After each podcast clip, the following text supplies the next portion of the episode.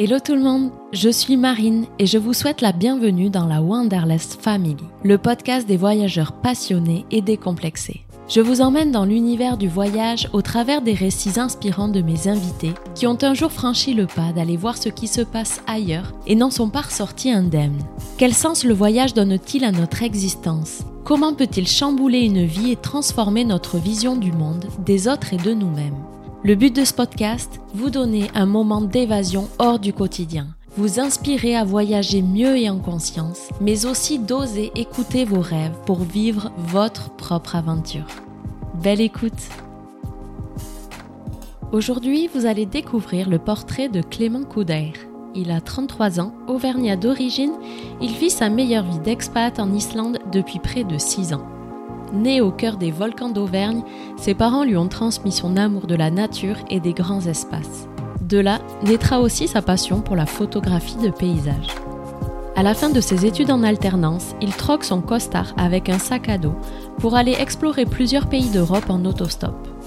Piqué par le virus de l'ailleurs et du voyage, il s'envolera ensuite pour un an de PVT en Nouvelle-Zélande qu'il découvrira en stop et en van.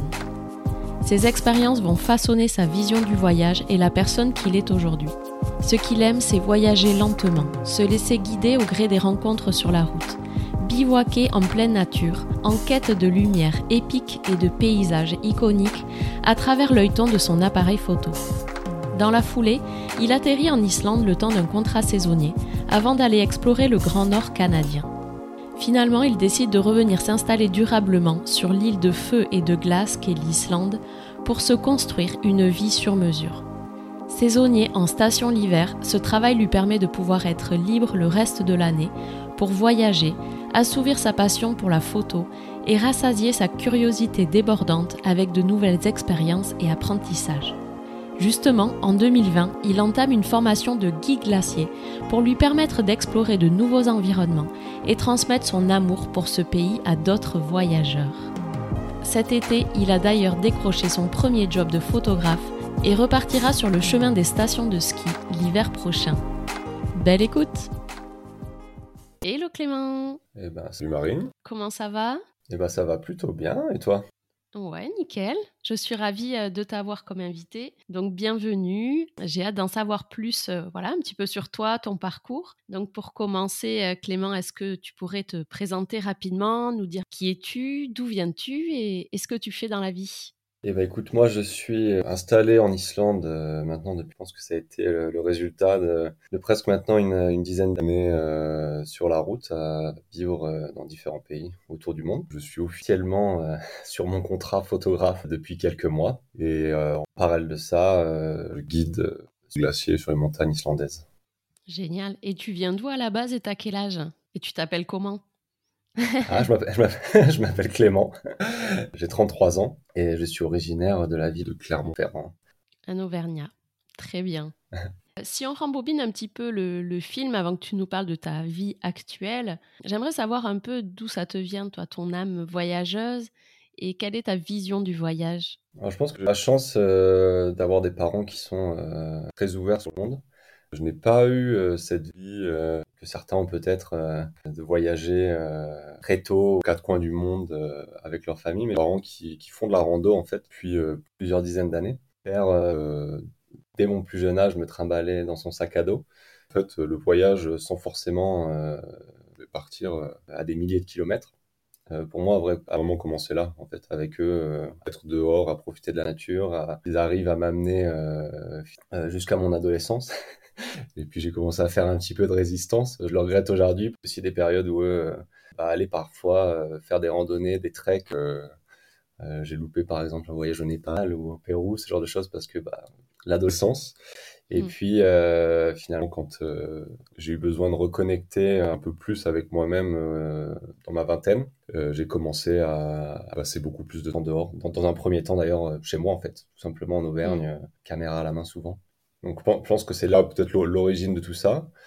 Et puis euh, le, voyage, ce qui me parle, moi généralement, c'est la, la lenteur. J'aime bien être euh, tranquille, donc euh, autostop. T'es un slow traveler. Ouais, au maximum. C'est quoi que t'aimes dans ce mode de voyage-là? C'est prendre le temps, justement, par rapport à un quotidien peut-être un peu plus actif, mais prendre le temps de découvrir, de rencontrer C'est quoi qui est important pour toi? Je pense qu'il y a ces deux aspects. Il y a la, rencontre, euh, laisser le temps pour la rencontre en fait. Parce que ben, quand on est pressé, on le voit, il y a beaucoup de gens qui sont euh, un petit peu bloqués peut-être quelque part dans leur, dans leur quotidien. On, on s'ouvre plus en fait. C'est-à-dire que on a l'arrêt de bus, mais on attend notre bus, on n'a plus le temps de parler à la personne euh, assis à côté. Il y a vraiment ce côté-là. Et puis le, deuxième, pour moi, c'est vivre avec la lumière, la nature, une, fois de plus. Profiter du lever de soleil, euh, profiter des couchers de soleil, profiter des étoiles. Moi, étant adepte, on va dire, de, la photo et de la lumière, il m'arrive très, très souvent, peut-être dans l'après-midi, de faire mes siestes. Euh, depuis mes 23-24 ans, mais, mais, ça me permet de profiter en fait de, de, ce qui me plaît le plus. Quand je mm. suis dehors, les lumières. Oui, oui. Du coup, toi aussi, là, tu es en train de nous dire que tu es assez passionné de photographie. Mmh le voyage et, la photographie, du coup, font partie intégrante de, ta vie. Quel type de photographe tu es en parallèle d'être un slow voyageur? Euh, Qu'est-ce qui est important pour toi euh, de communiquer au travers de ça? Euh, mon, objectif, si on peut parler d'objectif, en l'art, souvent, en tout cas la, façon dont moi je le vois quand je suis dehors, donc enfin déjà pardon, je fais de la photo de nature exclusivement, je suis vraiment ouais du, paysage, globalement du paysage, un tout petit peu de, mm. vie sauvage quand je, il m'arrive de les croiser. Pour moi, c'est vraiment le paysage euh, sur, sur les dix dernières années, globalement, en anglais on appelle du grand landscape, donc vraiment euh, la vue d'ensemble des grands espaces. Mm. Et puis depuis quelques années maintenant, je me concentre un peu aussi sur les textures, des choses un petit peu plus abstraites. Mais euh, souvent, ce que je dis, c'est que je suis un peu comme pêcheur, un chasseur. C'est-à-dire que j'ai pas tout le temps mon fusil sur l'épaule. Je vais faire des photos, je prépare mon sac en fonction de là où je vais, euh, de ce que j'ai en tête. Euh, des fois, ça va être pour deux heures, des fois, ça va être pour une semaine. Mais c'est-à-dire, voilà, je fais un, une pause, en fait, quelque part dans la, dans la vie de tous les jours, pour aller faire de la photo. Mais je suis pas le genre de personne qui a mon appareil photo toujours autour du cou, ce genre de choses. C'est pas, c'est pas moi. Ouais, ouais. Toi, c'est vraiment, euh, tu vas quelque part pour faire de la photo? Ouais, c'est-à-dire que j'ai des endroits dont on m'a parlé, ou des endroits que, voilà, aujourd'hui, avec les, réseaux sociaux qu'on voit, je me dis, attends, ça a l'air quand même euh, intéressant comme endroit. Euh. Et puis voilà, comme je dis, des fois, ça va être, ça a été ou ça va être juste autour de chez moi. Et puis des fois, ça va être un voyage peut-être plus axé justement sur la photo. Hmm. Quels sont tes débuts de, de voyageur? Je crois que c'est en 2013 que ça démarre un petit peu, où tu troques c'est sur ton site que tu le dis, ton, ton costard cravate pour un sac à dos, pour aller un peu en dehors de ton Auvergne natale. Qu'est-ce qui s'est passé? Euh, Qu'est-ce qui s'est passé? En fait, j'ai pas forcément été le, très bon élève à l'école, euh, mais j'ai quand même fini par trouver euh, un parcours scolaire professionnel où, où, je me suis relativement épanoui pendant, pendant deux ans en alternance et j'ai travaillé en tant que commercial dans le milieu dentaire. Donc très très loin de ce que je fais aujourd'hui. je me suis honnêtement plutôt plu, et puis on en reparlera un peu plus tard, mais c'est vrai que j'ai souvent trouvé des, connexions entre la vie de voyageur et la vie de commercial au final. Mais à la fin de ces études, il a fallu trouver euh, un contrat, un CDD, un CDI. On est suivi euh, des entretiens aux quatre coins de la France. Je devais commencer pour une grosse compagnie. Et puis enfin, au final, en fait, après euh, plus d'un mois et demi, monter à Paris, etc., euh, en fait, il n'avait pas le budget pour créer le poste. Et en fait, dans ma tête, je pense que ça fait un déclic euh, où il a fallu que je parte, en fait. Le fait d'avoir entendu parler de mes parents, certains voyages, c'était une période, quand je regardais la télé, j'étais systématiquement branché sur Arte. et je me retrouvais des fois très très tard à regarder des, des, documentaires de gens qui vivaient dans des, euh, dans des camping-cars autour du monde. Et j'ai eu besoin, en fait, j'ai eu envie d'avoir cette expérience, en fait, pour moi, de mon côté. Donc ouais, j'ai troqué mon costard euh, pour, pour un sac que j'avais pris quelques fois en rando. Et en fait, je suis parti, euh, je me souviens très bien de cette journée. J'ai descendu ces mêmes marches plusieurs centaines de fois avec, avec la chemise, mais cette fois-ci avec le sac à dos pour commencer à faire du stop en bas de chez moi. je suis parti, en fait, sur la côte atlantique pendant un mois, deux mois. Hein en stop. Et puis quand je suis revenu, euh, du coup j'avais encore mon appartement que je louais. Et en fait je suis revenu j'ai vidé tout ce que j'ai pu, euh, stocker ça à droite à gauche et puis euh, et puis pour mieux repartir après en fait. Donc là il y a un petit switch qui s'est fait dans ta tête. Ouais, un gros switch. et c'était quoi du coup ton projet derrière? Une fois avoir tout vendu, plus d'attache? Oh, ouais, et je pense que c'est à ce moment-là que quelque part, peut-être dans peut-être dans une idée euh, qui, est, une acceptation en tout cas de, de, mes choix. Il y a la photo qui a pris doucement de plus en plus de place dans ma vie.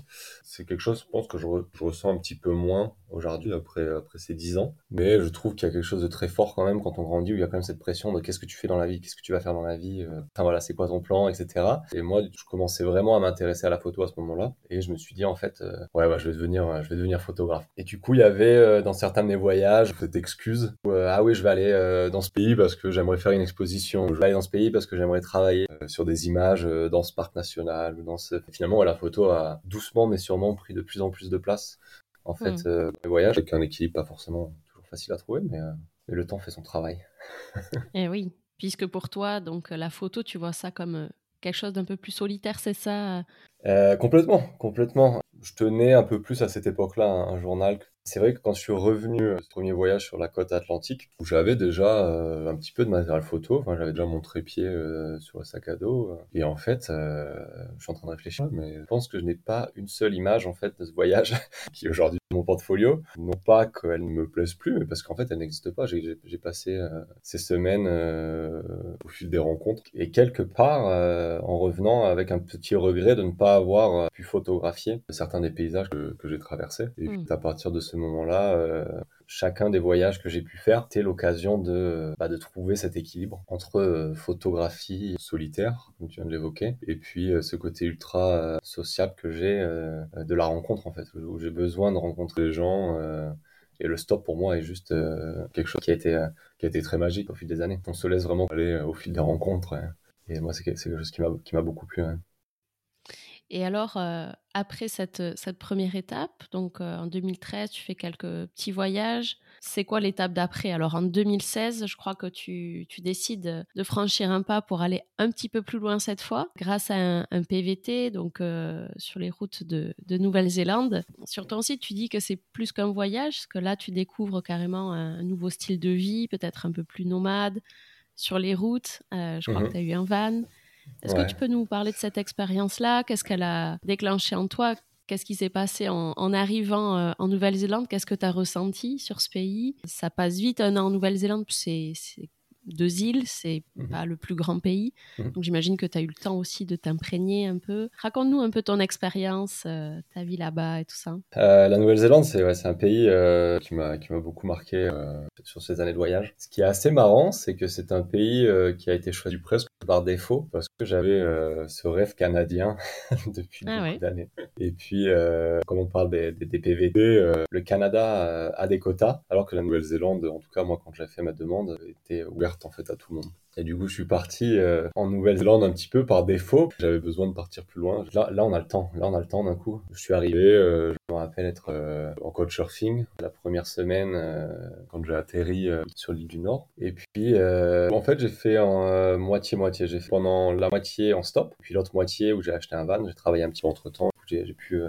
acheter un van vide et puis ménager et puis en fait me faire ma petite maison sur la route. Et euh, oui, cette, cette adaptation en fait euh, au voyage, ce qui pour moi était vraiment différent cette fois-ci, il a fallu dans un sens apprendre à voyager avec d'autres voyageurs. Et pour moi, ça, c'était quelque chose qui a été relativement nouveau parce que la majorité de mes expériences en Europe, quand j'étais en stop, bah, j'étais beaucoup, beaucoup avec, avec des locaux. Croisé des fois des gens, en fait, d'autres voyageurs, mais en fait, euh, j'ai très, très peu, au cours de ces années, dormi en auberge de jeunesse. Donc, euh, systématiquement, je suis habitant. Et puis, quand j'arrive en Nouvelle-Zélande, euh, bah, c'est un pays où il y a quand même beaucoup aussi de voyageurs, beaucoup de gens qui ont la van life.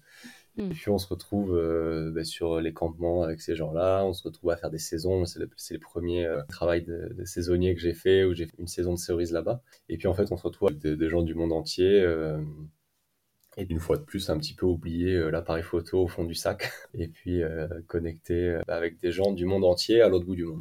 Qui est quelque chose de relativement nouveau pour moi à ce moment-là. Et ça t'a plu? Ouais, complètement, complètement. Ça prend un temps d'adaptation parce que c'est vrai qu'on a cette mentalité un petit peu de je vais pas à l'autre bout du monde euh, bah, pour rencontrer euh, des Lyonnais ou pour rencontrer euh, des Québécois en Nouvelle-Zélande. Et en fait au final c'est ce qui s'est beaucoup passé. Et pour moi ça a été un vrai pont en fait aussi avec le avec le Canada. J'ai rencontré des gens là-bas que j'ai recroisés en fait dans notre voyage d'ailleurs. Enfin ouais moi ça m'a ça m'a beaucoup beaucoup plu. Et puis il y avait ce cette période là où j'étais avec on va plus de voyageurs là-bas. Et puis j'ai eu mhm. des périodes aussi euh, voilà où j'ai connecté euh, de façon très très forte avec euh, je pense en particulier cela une, famille maori qui était ouais, qui est devenue en fait ma petite famille en Nouvelle-Zélande c'est un gars qui m'a pris en stop un jour, puis après, après 10 minutes dans la voiture, il m'a dit ah, mais faut que tu rencontres mon père, et puis ah, faut que tu rencontres mon grand-père, faut que tu rencontres ma grand-mère.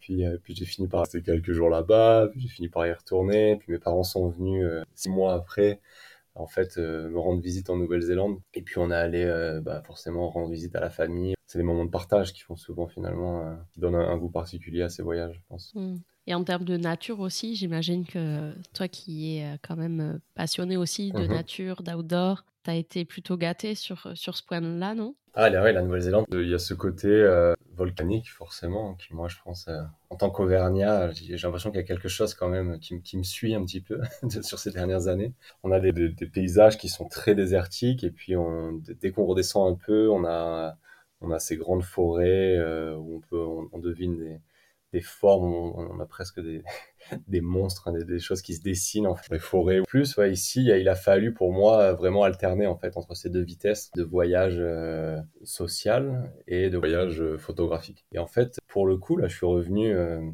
avec pas mal de photos. Un an là-bas, il, fallait quand même un moment, il faut, il faut travailler un petit peu. et j'ai beaucoup de photos, même aujourd'hui, ça fait presque, ça va faire presque 8 ans.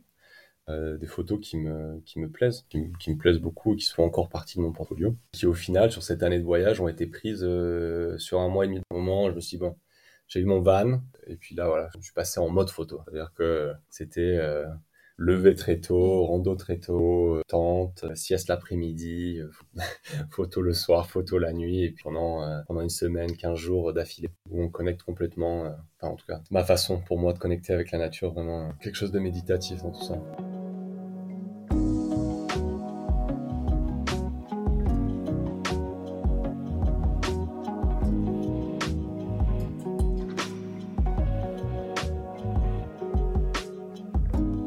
Ça, a duré un an et ensuite ton visa mhm. a pris fin. Qu'est-ce que tu décides de faire à ce moment-là? Avec quel âge et voilà, quelles sont les opportunités qui se présentent à toi? Donc là, j'ai 27 ans. À ce moment-là, c'est marrant, c'est une de ces dizaines d'histoires de voyage. Euh, si, ça arrive dans un film, on, se dit que c'est pas réaliste. Donc j'ai parlé un peu tout à l'heure de ce rêve canadien. Euh, j'étais en attente en fait de, leur email euh, parce qu'en fait on, s'enregistre sur le site du gouvernement et en fait, on reçoit une invitation de leur part à un moment pour rejoindre le Canada, pour être capable d'appliquer pour son visa. Et donc, euh, ça en vient la fin de ce voyage pour moi en 2017 euh, en Nouvelle-Zélande à me dire ah, mais alors c'est exactement ce que tu viens de me poser comme question. Ah, c'est quoi la suite quoi? Et puis là on, prend une claque un peu parce que bah, parce qu'on enfin moi j'étais dans une vie de rêve en fait. À ce moment-là il y a vraiment plus de questions vraiment euh, pour moi c'est la vie est là quoi. C'est là que ça se passe. Pas envie de rentrer quoi. Bah ouais j'ai envie de poursuivre tout ça et je, me dis ah, le Canada quand même. Et je prends l'avion donc depuis euh, depuis Auckland en direction de la France à ce moment-là. J'ai un arrêt une dizaine d'heures à New Delhi. J'atterris à New Delhi je branche mon téléphone sur le Wi-Fi de l'aéroport et là, j'ai mon invitation pour le Canada qui est tombée. Just in Ouais, exactement. Enfin, c'est improbable. Ça tombe dans les heures euh, où je suis en train de voyager entre la Nouvelle-Zélande et, la France. Et euh, bah, en fait, là, on est obligé. Enfin, il y, a même pas, il a pas de question en fait. Il y a pas de question à se poser. Donc, euh, donc j'applique. Je me souviens plus si je le fais à l'aéroport, mais ça doit pas être loin. Ça doit pas être loin d'être ça. Et en parallèle, quand je rentre en France, j'ai déjà ce projet euh, le mois suivant de passer en Islande. J'étais passé en Islande euh, rapidement, enfin rapidement, pendant un mois euh, avant d'aller en Nouvelle-Zélande. J'ai un photographe qui a pris contact avec moi quand j'étais en Nouvelle-Zélande pour venir travailler avec lui, enfin venir explorer, travailler avec lui en Islande. Donc là, on est entre, on est entre la Nouvelle-Zélande et ce voyage au Canada. Et en fait, bah, j'ai l'opportunité de travailler en tant que photographe je suis voilà, invité euh, royalement par quelqu'un qui est déjà très bien établi euh, dans, le, dans, le monde de la photo euh, en Islande. Et puis, du coup, je viens en Islande travailler pour découvrir aussi un petit peu plus ce pays, prendre le temps de, faire un petit peu plus de photos ici, avant de, quelques mois plus tard, rejoindre le Canada. Ah oui, parce qu'après, donc, as, une fois que tu as le visa canadien, tu as un an pour partir. Exactement. Et donc, ce laps de temps en Islande, donc tu bosses comme photographe, c'est ça? C'est quoi C'est pour une agence de voyage? Ouais, alors là, pour le coup, c'est pour une agence de voyage. En fait, c'est juste ce qu'on appelle un workshop. Donc, euh, c'est vraiment de, former, de partager euh, cette passion de la photo euh, avec d'autres photographes passionnés donc sur place. Euh, mais pour le coup, je le fais juste pour une semaine. En fait, après, je suis quelques semaines, vu que je suis là-bas, je me dis, bon, je peux rester. Et puis, euh, il y, a, y, a, la question, en fait, qui se pose pour moi de est-ce que je veux rejoindre le Canada en plein hiver? Ou est-ce que j'y vais peut-être un petit peu plus au printemps pour pas, forcément me prendre les moins 40 degrés euh, sur les orteils? Et puis, je travaille, en fait, en saisonnier cet hiver-là en Islande. Pas du tout en tant que photographe sur les stations de ski. En fait, j'avais une liste assez longue à ce moment-là de, que je des fois sûrement encore dans un coin de tiroir de, de travail que j'aime faire où, à cette période-là, je me disais toujours, euh, j'arrivais à un moment, j'avais, bah, comme, voilà, l'argent tombe pas du ciel, il va falloir que je travaille, puis je regardais ma liste, je me disais, bon, qu'est-ce que je pourrais faire maintenant? Ah ouais, bah, je travaille en station de ski, c'est un truc qui m'a toujours parlé, donc, euh, pareil, mm. encore de la chance, hein, j'envoie, euh, je crois que j'envoie un, j'envoie deux CV, et puis, un des deux qui me répond, c'est la station de ski, j'ai un entretien, et puis, voilà, je, je commence, je commence deux semaines après ou quelque chose comme ça. Donc là, sur ce premier séjour, tu restes combien de temps en Islande? Et du coup, sur ce, premier, ouais, sur ce premier séjour, je dois passer six mois là-bas, quelque chose comme ça. Ah ouais, je, fais la saison, je fais la saison d'hiver en fait, et, euh, j'y étais pendant, pendant deux, ouais, deux mois avant. Ça, ouais, ça me plaît, j'apprends quelque chose de nouveau, donc moi, quand, euh, quand, je fais quelque chose de nouveau, généralement, euh, ça me plaît, surtout si, voilà, évidemment, il faut qu'il y, ait un minimum de connexion. Donc on, est, on est dehors, il y, a, y, a du ski, il y a du snowboard, donc enfin, moi, c'est un des éléments où je me sens bien. Et puis, et puis c'est évidemment cette excitation de enfin aller, euh, aller au Canada en fait après la saison. Je travaille beaucoup en fait. Euh, c'est, ça a été une partie en fait relativement importante pour moi dans ma construction, ces hivers en Islande. Là, tu vois, je suis encore en Islande aujourd'hui et je fais ça en fait depuis six hivers. C'est, mon travail saisonnier euh, qui me permet moi le reste de l'année et qui m'a permis le reste de l'année de, de, faire un petit peu ce que je veux. Ok, donc là, as finalement, tu, tu es resté en Islande. Donc tu es quand même parti au Canada? Je suis quand même parti au Canada. Je suis parti deux fois au Canada. Donc le visa, le, PVT est valable pendant deux ans. Et en fait, pendant deux années, donc 2018 et 2019, je faisais mes saisons en Islande, où en fait, euh, bah, je pouvais travailler énormément. Donc ça me permettait vraiment de, de, mettre l'argent de côté euh, pendant quatre mois et ne pas avoir à réfléchir euh, à mes dépenses le reste de l'année. Donc c'est quand même, c'est quand même un luxe.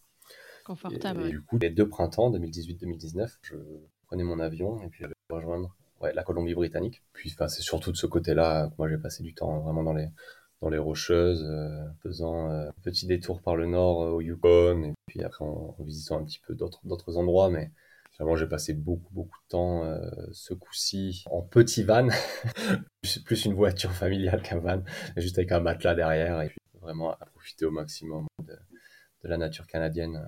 Ok, c'est incroyable. À chaque fois, quand même, tu es sur des destinations très mhm. nature, très outdoor, euh, on voit quand même que t'aimes ça. Euh. Ah, moi, c'est, enfin, moi, c'est mon élément. Hein. C'est, là où, mmh. c'est là où je me sens le, plus vivant, en fait. C'est quelque chose que j'ai besoin dans mon équilibre. C'est quelque chose que j'ai compris, euh, comme j'en parlais un petit peu en début d'interview, très tôt dans ma vingtaine, que la nature, pour moi, jouait un, rôle très, très important dans, dans mon équilibre. Mmh. Et l'Islande, du coup, bah, c'est vrai que moi personnellement, et je pense pour beaucoup de gens aussi, c'est un, un, pays qui fait rêver par sa nature, ses paysages juste incroyables, c'est une terre de feu, de glace. C'est un pays aussi euh, bah, qui renferme un certain côté mystique, je trouve, presque euh, dans mon imaginaire et même euh, qui doit être assez rude à vivre, non, au quotidien entre la nuit constamment puis que mmh. le jour. En arrivant sur cette île, toi, qu'est-ce que tu as ressenti? Qu'est-ce qui a fait que tu décides quand même de t'y installer? Parce que des saisons de ski, bon, tu peux en faire aussi partout dans le monde. Qu'est-ce que tu as euh, ressenti? Qu'est-ce qui fait que cette île, elle est quand même particulière pour toi et que tu décides de, t'y expatrier euh? Je pense que dans un premier temps, une fois de plus, il y a les rencontres des, personnes que je rencontre en fait ici en Islande euh, qui me font rester ici. Je pense que ça serait me mentir à moi-même si je ne parlais pas également du côté financier que j'ai abordé très rapidement où en fait bah, c'est un pays où même sur du travail de saisonnier comme ça, on peut finalement arriver à mettre de côté pour peut-être un peu poursuivre ses rêves le reste de l'année. Tu gagnes très bien ta vie là-bas? On, va dire que c'est moins compliqué. En tout cas, moi, j'ai la sensation que c'est moins compliqué. Et surtout, en fait, sur, le côté professionnel ici, j'ai l'impression qu'il y a beaucoup moins de pression. C'est-à-dire qu'on peut beaucoup plus choisir euh, si on veut travailler ou pas. C'est-à-dire que, voilà, même, même sur des saisons, euh, des fois, si j'ai envie de prendre une semaine ou deux de vacances au milieu de la saison, c'est-à-dire que c'est pas vraiment un problème.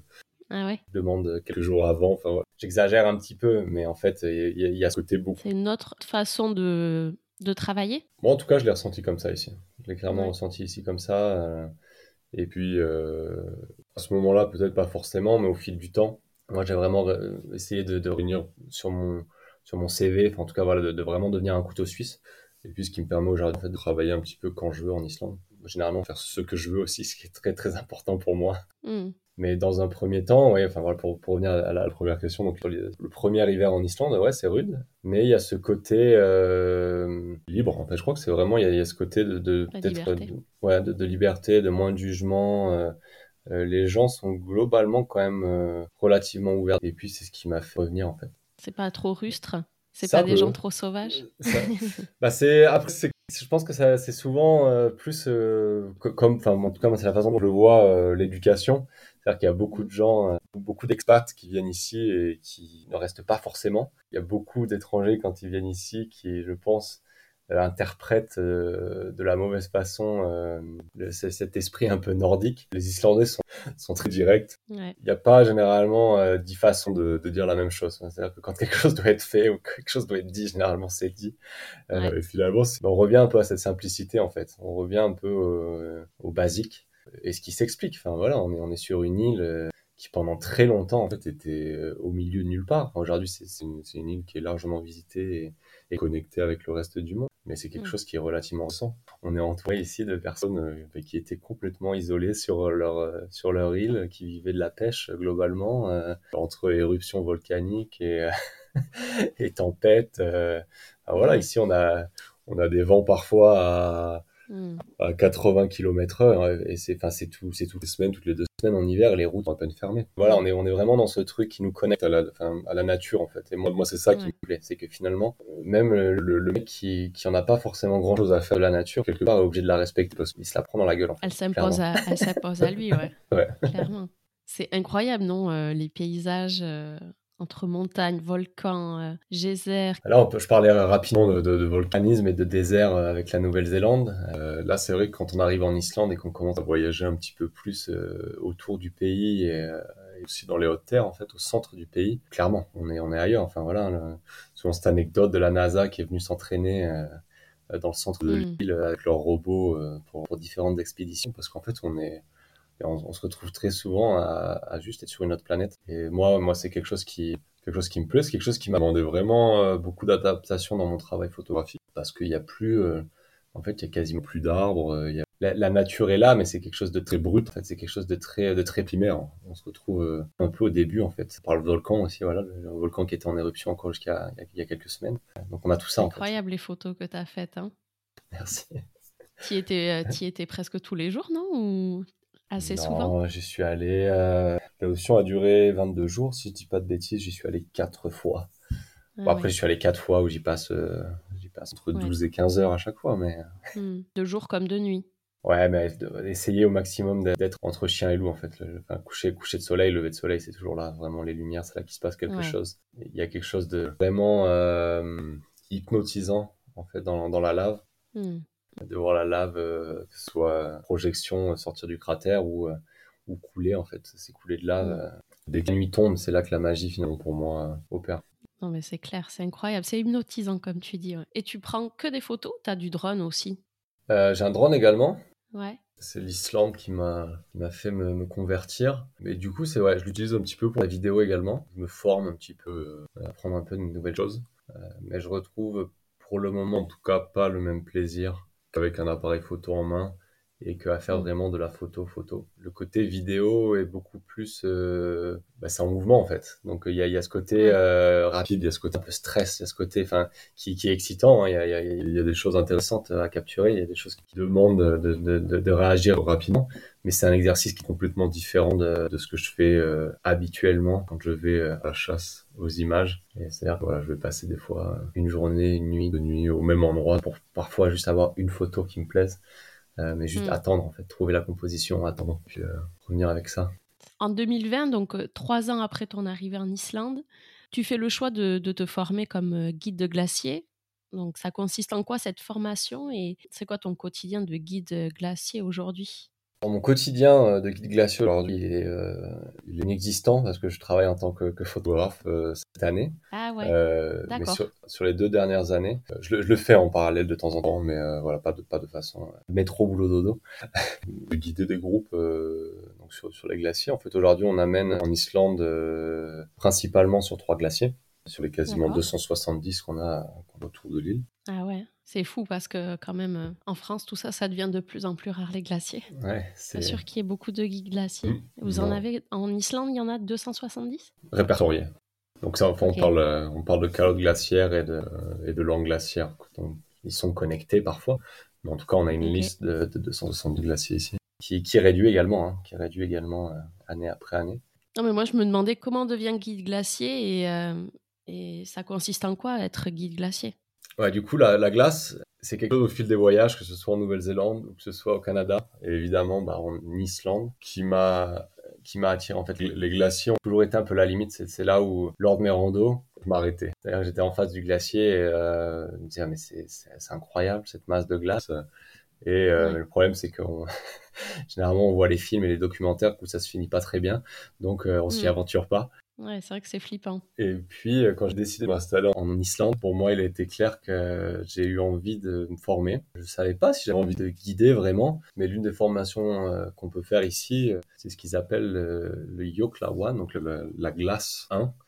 Euh, et en fait, c'est une formation vraiment de base euh, qui dure une semaine où on est formé au secours euh, en crevasse. Donc, on apprend en fait à, à placer des systèmes de, de, secours, à manier les robes, vraiment les, les cordes, vraiment les basiques. Et puis, en fait, avec cette formation, avec aussi vraiment le, le basique du basique de ce qu'on fait en termes de, aussi, Pour le coup, c'est vraiment concentré sur la glace. C'est vraiment, c'est vraiment que de la glace, que de la glace. C'est-à-dire qu'on va pas s'aventurer euh, sur du caillou ou sur de la, sur la neige. C'est-à-dire qu'on apprend vraiment la glace parce qu'en fait, en Islande, on a, on a la chance d'avoir ces glaciers qui sont accessibles, souvent à 10 minutes de la voiture. Ah Et en fait, c'est ici où, euh, où, on amène euh, les, les, gens qui viennent voyager en Islande sur la glace. Et la façon dont c'est fait aujourd'hui euh, en Islande, c'est très très différent de ce qui se fait en France. Moi, je suis très très loin d'avoir le niveau de, de nos guides français de montagne. Mm. C'est-à-dire qu'on apprend encore énormément sur le terrain. À partir de, de cette première formation, une semaine, on peut commencer à travailler pour certaines compagnies où on va dans un premier temps suivre des groupes avec d'autres guides plus expérimentés. Et Mm. puis en fait, petit à petit, on va nous laisser prendre nos groupes, mais sur des finalement sur des prestations qui sont très simples. C'est-à-dire qu'en fait, on va avoir une dizaine de personnes avec nous et on va marcher sur euh, du glacier qui n'est absolument pas exposé. On est on est loin des crevasses. On est donc en fait on est c'est juste vraiment un tour découverte. On est vraiment euh, voilà pour Mm. amener on, on apprend aux personnes comment mettre des crampons. On apprend voilà les, vraiment les principes de, de glaciologie et de, de montagne de l'Islande. Enfin, voilà, on partage un petit peu ça avec eux. Et en fait, à partir d'un certain nombre de journées passées avec des clients sur glacier, on peut appliquer pour un niveau 2, et puis le niveau 2, pareil, nous amène au niveau 3. Et en fait, à partir de ce moment-là, euh, entre le niveau 2 et le niveau 3, en fait, c'est là où on peut euh, amener des clients un petit peu finalement où on veut. Le, le niveau 2, en fait, nous donne les outils pour euh, amener nos clients sur du terrain beaucoup plus exposé. Et ça, c'est ce que tu as fait du coup Ouais. pendant deux ans? Alors moi, j'ai commencé avec vraiment juste ce, ce premier niveau euh, pour euh, comprendre, dans un premier temps, vraiment personnellement, et que moi, je devais passer du temps sur les Mm. glaciers. Et puis, bah, à force de passer du temps euh, sur cette première année tout seul ou avec des gens, je me suis laissé euh, emporter euh, sur une école euh, de guide qui existe sur la côte sud euh, ici en Islande. Et en fait, je suis retourné à l'école.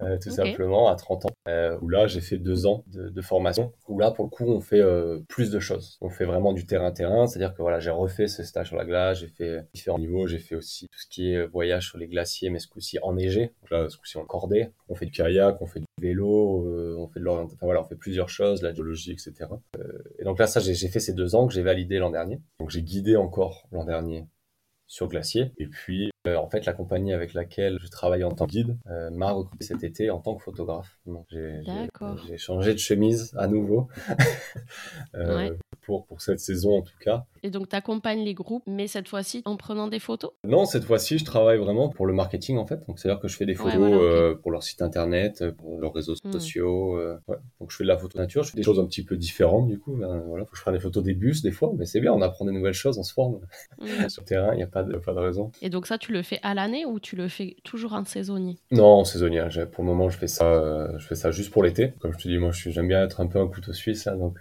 donc c'est cool. Je rajoute une corde de plus à mon arc, Mm. Finalement euh, officiellement travailler avec eux en tant que photographe. Mais euh, je sais que sur euh, sur le moyen long terme, moi, je je veux guider. Enfin, je veux continuer à guider ici en Islande. Et à, Ouais. et à partager en fait euh, ce pays euh, et puis la glace. Enfin, c'est quelque chose qui, euh, moi, je me plais. Je me plais beaucoup sur la glace en fait. C'est fascinant, ouais. Et du coup, tu as appris l'islandais? Un petit peu. C'est chaud, non? C'est très très très très chaud. C'est très très loin de tout ce De qu'on peut tout ce que tu connais, quoi. Ouais. En tant que, en tant que français, c'est très très dur. Il y a très peu de langues qui s'en rapprochent. Ils sont, une fois de plus, ils ont été isolés pendant tellement longtemps en fait qu'il y a eu très très peu de connexions et très peu de, très peu de, de, de, de mix en fait euh, avec, le- avec le reste de l'Europe ou le reste du monde. J'essaye, hein, j'essaye de m'y mettre petit à petit, il y a une très très grosse euh, communauté euh, d'expatriés. Tout le monde parle extrêmement bien anglais. Donc euh, il faut il faut si tu veux apprendre l'islandais, il faut vraiment vraiment euh, dédier enfin peut-être la moitié d'une année à ça, euh, mettre Ouais. tout le reste de côté. Et moi pour le moment en fait sur les sur sur ces années euh, bah, voilà, de formation, d'école, j'ai- pas trouvé le temps, l'énergie euh, Ouais, pour être parfaitement bilingue. Je le comprends de plus en plus, mais voilà, Bon, l'anglais est simple ici. ouais. Et tu vis où en Islande? Euh, je, vis- je suis installé à Reykjavik là, là je suis à Reykjavik, Ah ouais. donc capitale de l'Islande, euh, sur la côte sud. Et tu fais quoi euh, l'autre partie de, de l'année quand tu bosses pas? Et puis, je, maintenant, je bosse beaucoup plus en fait ces dernières années, donc j'essaye Ouais. de freiner un petit peu, mais euh, parce que j'ai gardé en fait mon travail en station de ski euh, qui m'avait fait rester il y a six ans. Ok. Donc en fait, euh, maintenant depuis l'an dernier, bah, j'ai un peu plus de, enfin j'ai beaucoup plus de responsabilités là-bas. Donc euh, là, j'ai évolué aussi, bah, je- j'en profite. Ça me permet encore de, de m'épanouir là-bas. Et puis euh, bah, ça me donne encore ce luxe dont je parlais, sur cette, même en 2016 déjà, en 2017, de, de juste faire ce que je veux quelque part le reste de l'année. Alors voilà, ça a été la glace, c'est la photo, mais j'ai pas besoin de me mettre cette pression quotidienne de, de comment je vais payer la facture à la fin du mois Ouais. grâce à ce travail en station. C'est un, un- un gros filet de, de secours, qui est un peu trop gros d'ailleurs, Un peu trop sécure. un peu trop sécure. Va falloir, va falloir jouer. Ouais.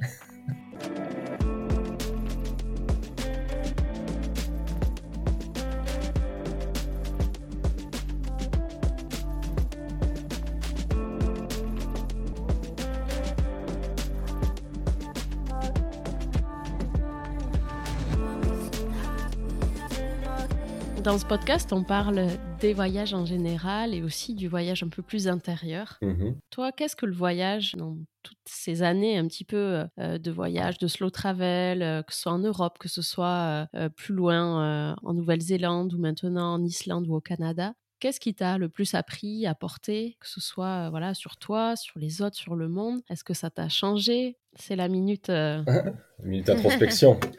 introspection. Ben forcément, forcément, on change. Moi, je pense que j'ai appris à vraiment accepter cette part en moi d'ouverture parce que je pense que je l'ai eu, euh, je pense que je l'ai eu très tôt. Mais la vie fait que des fois, bah, on, on, se- on se force un peu à, à rentrer dans des cases. Donc, euh, ouais, vraiment l'ouverture, juste le, le- le respect, mais plus que le respect, la, la gentillesse en fait. Juste la gentillesse gratuite, c'est-à-dire que, que le fait d'avoir fait euh, finalement peut-être pas mal de stops, c'est dur de perdre foi en l'humanité.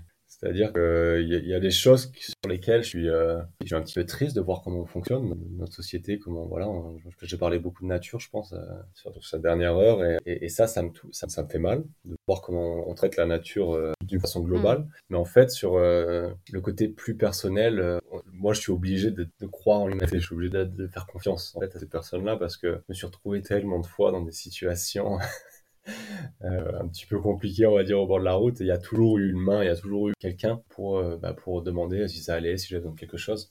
Et ça, c'est quelque chose que j'essaye au maximum de ne jamais oublier. Ouais, d'avoir foi en l'autre. Ouais, foi en l'autre, c'est ça. Le... Ouais, le petit geste, en fait. C'est souvent ça. Ouais. Faire une porte, dire bonjour, faire un sourire. Enfin, c'est des choses qui sont, qui sont simples et qu'on oublie trop souvent Mm. quand on n'a plus le temps. On est pressé. Oui, ou quand vie. on le fait pas, c'est vrai que ça peut faire peur. Mhm. L'autre préfère peur, mais c'est vrai que quand on s'y confronte aussi euh, dans des situations comme le stop, t'es pas le premier à me le dire. J'ai eu d'autres voyageurs un peu autostoppeurs aussi, et, et c'est vrai que c'est pas la première fois qu'on me dit euh, ce- cette en tout cas, que l'autre est finalement, euh, l'humain est finalement bon aussi. Ouais, mais complet. Moi, c'est, un bon rappel. En tout cas, je, je recommande Mm. de lever le pouce.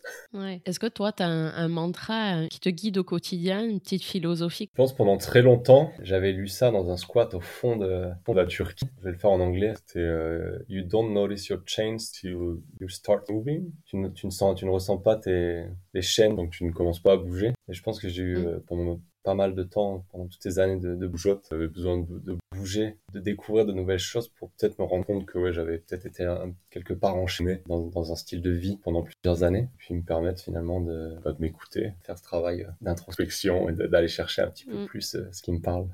Et là, tu te sens aujourd'hui à la, à la bonne place?